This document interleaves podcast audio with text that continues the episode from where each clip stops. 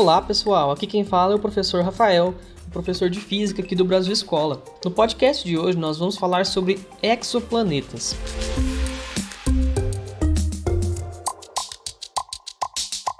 Exoplanetas são planetas que se encontram fora do nosso sistema solar. Eles são às vezes parecidos com a Terra e às vezes têm características totalmente diferentes, assim como outros planetas aqui do nosso sistema, como o caso de Júpiter, Saturno, Urano, Netuno, que são os planetas gasosos.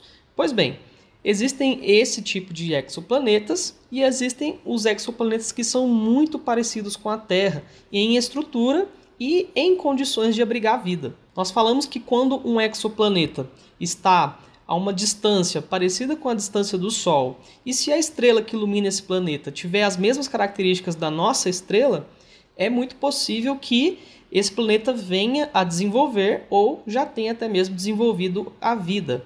É por isso que os pesquisadores se interessam tanto em conhecer e descobrir novos exoplanetas problema da descoberta de exoplanetas é que é muito complicado detectar esse tipo de, de astro. Eles são geralmente muito pequenos em relação às estrelas e quase não emitem nada de luz. Na verdade, eles não emitem luz.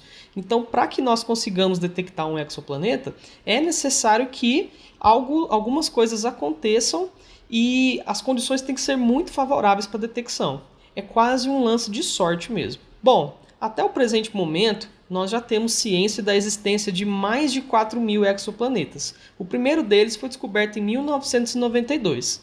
E nós vamos falar aqui um pouquinho sobre como eles foram descobertos e quais são é, as informações que a gente tem sobre esse tipo de planetas hoje. Basicamente, existem três formas de se detectar a existência de um exoplaneta. O primeiro deles é o que a gente chama de método da velocidade radial. O segundo método da microlente gravitacional e o terceiro é o que a gente chama de método de trânsito. Desses três aí, o mais comum, sem dúvidas, é o método de trânsito. Nós vamos falar desse, desses três, mas eu vou dar, deixar aqui a importância desse último método. Vamos falar primeiro do método da velocidade radial. Bom, o método da, da velocidade radial leva em conta que a gravidade do planeta provoca oscilações na atmosfera da estrela a qual esse planeta orbita. Essa atração periódica faz com que as ondas eletromagnéticas que são emitidas por essa estrela sofram variações de frequência, que a gente conhece como efeito Doppler. Esse método, o método da velocidade radial, ele é então eficiente para quando a gente está buscando, para quando a gente está estudando planetas bastante massivos, que são geralmente os gigantes gasosos. Planetas telúricos feitos de rocha geralmente têm uma massa menor e são mais compactos. Por isso não é tão comum você encontrar um exoplaneta que seja composto por rochas usando o método da velocidade radial. Isso é mais comum para planetas bastante pesados. Bom, o segundo método é o método da detecção por microlente gravitacional. Esse método consiste no fato de que a gravidade afeta a trajetória da luz. Então, quando há um planeta ou uma estrela na frente de um, um, uma região do espaço onde nós estejamos investigando um exoplaneta, o que, que vai acontecer? A luz vai estar sofrendo um desvio por conta do grande campo gravitacional daquela estrela, e esse desvio vai produzir o efeito de uma lente. Assim como a lente passa em uma lupa e sofre uma deflexão, a luz sofre uma deflexão ao passar nas proximidades de uma estrela de massa muito grande. E isso, para os astrônomos, representa um enorme ganho de resolução, porque aquilo produz literalmente uma lente de aumento. E aí eles conseguem enxergar com muito mais detalhes algo que teria uma nitidez muito baixa usando simplesmente os telescópios que a gente tem à disposição aqui na Terra. Então, resumindo, quando uma estrela muito massiva passa em frente a uma outra estrela, a gravidade dessa estrela vai promover a deflexão da luz, que é a mudança de trajetória. Essas distorções vão ampliar a imagem e a partir disso é possível que eu consiga enxergar diretamente ou não um exoplaneta por ali, tá? Esse é o método. Não é tão comum, não é tão fácil observar isso, tá? Portanto, ele não é um dos métodos mais populares.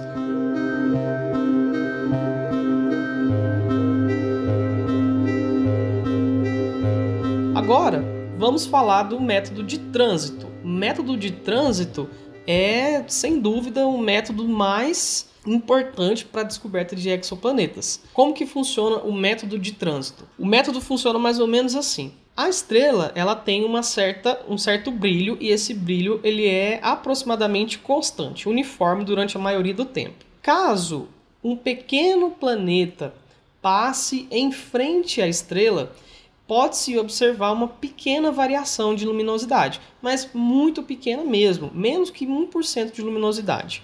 Porém, os detectores utilizados pelos astrônomos têm a capacidade de perceber que houve essa diminuição no brilho. Com cálculos bem complexos e uma série de simulações computacionais, os físicos conseguem ver qual foi a diminuição relativa de brilho entre é, a estrela antes e a estrela depois da, do trânsito daquele planeta, e com isso eles conseguem saber mais ou menos qual é o tamanho do planeta, qual é o período de revolução do planeta, né? ou seja, qual é o tempo que ele leva para dar uma volta. Com base no tempo que ele leva para dar uma volta, eles estimam qual é a distância entre o planeta e a estrela, e aí, com o brilho relativo de estrelas próximas, eles conseguem descobrir muito mais coisas. O interessante desse método de trânsito é que, quando o planeta apresenta atmosfera, uma pequena camada que fica em volta do planeta vai refratar a luz da estrela e ao refratar a luz da estrela, alguns comprimentos de onda vão ser absor absorvidos pelos elementos que compõem a atmosfera do planeta. A gente chama isso de espectro de absorção. Então essa luz chega para os telescópios e ela é então analisada. Essa luz ela é enviada para uma rede de difração que vai separar todas as frequências observadas. E ali os físicos conseguem analisar claramente os padrões de absorção e de emissão. Com isso, eles sabem quais são os elementos que estão lá. Se tem água, se tem gás carbônico, se tem nitrogênio. E de acordo com esses elementos, eles conseguem dizer se aquele planeta é ou não propício à vida. Tá? Mas isso também leva em conta outros fatores, como a gravidade da superfície do planeta, como a intensidade de luz que chega né, a partir da estrela. Então, é um método bastante interessante que surgiu lá por volta de 1992 mas que ainda hoje é usado porque ele consegue revelar uma grande quantidade de informações sobre os exoplanetas.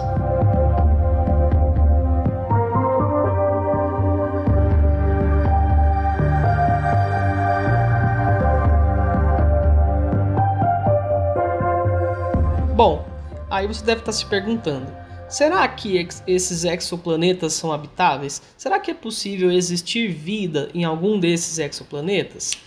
Essa pergunta não é simples de se responder.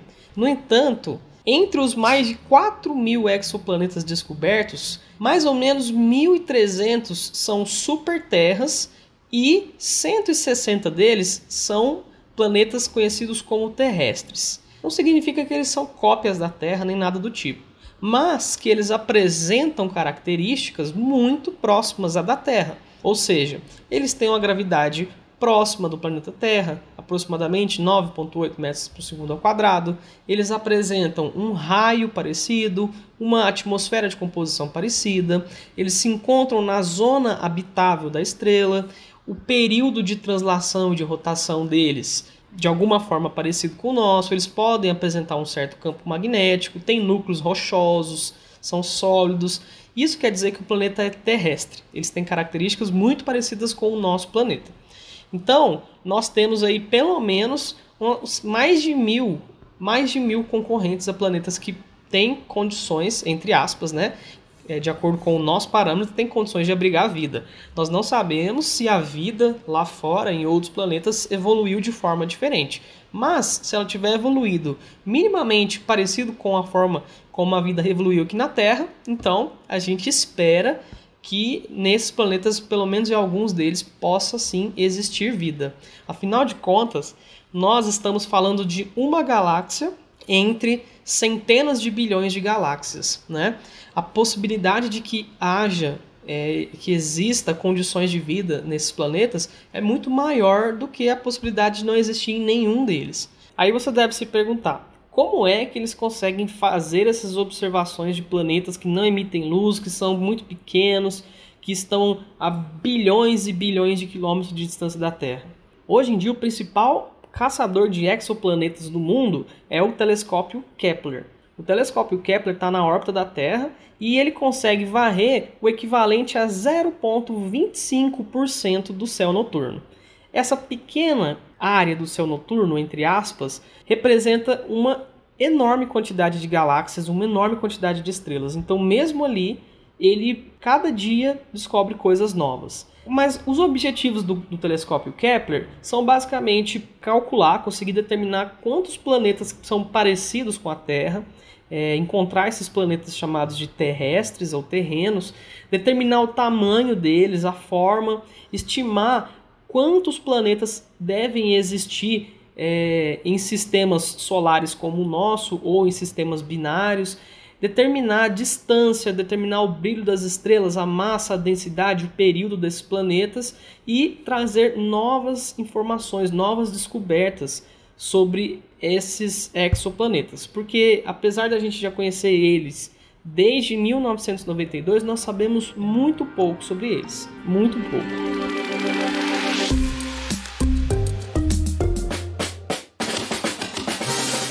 Então é isso, pessoal. Eu espero que vocês tenham aprendido um pouco mais sobre os exoplanetas e que isso te faça a sentir um pouco mais de interesse sobre esse assunto. Que você quiser aprender mais, se você quiser conhecer novas informações sobre os exoplanetas, sobre observação espacial, não se esqueça de acessar lá o nosso site. Lá tem uma grande quantidade de textos, informações novas que vocês podem conferir. Se você gostou, não se esqueça de se inscrever aqui no nosso podcast. Muito obrigado pela sua participação e até a próxima. Falou!